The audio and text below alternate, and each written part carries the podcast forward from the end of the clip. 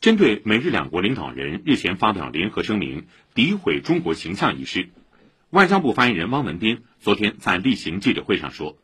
日美合谋上演诋毁中国形象、干涉中国内政、打压中国发展的闹剧，既十分虚伪，也十分危险。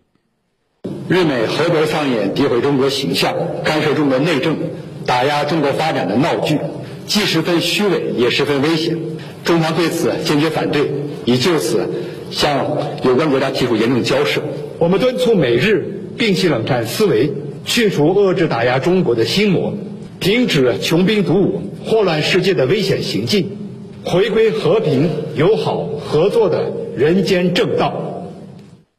此外，针对日本政府不顾各方反对，打算于今年春夏期间开始向海洋排放所谓经过处理的核污染水，汪文斌表示。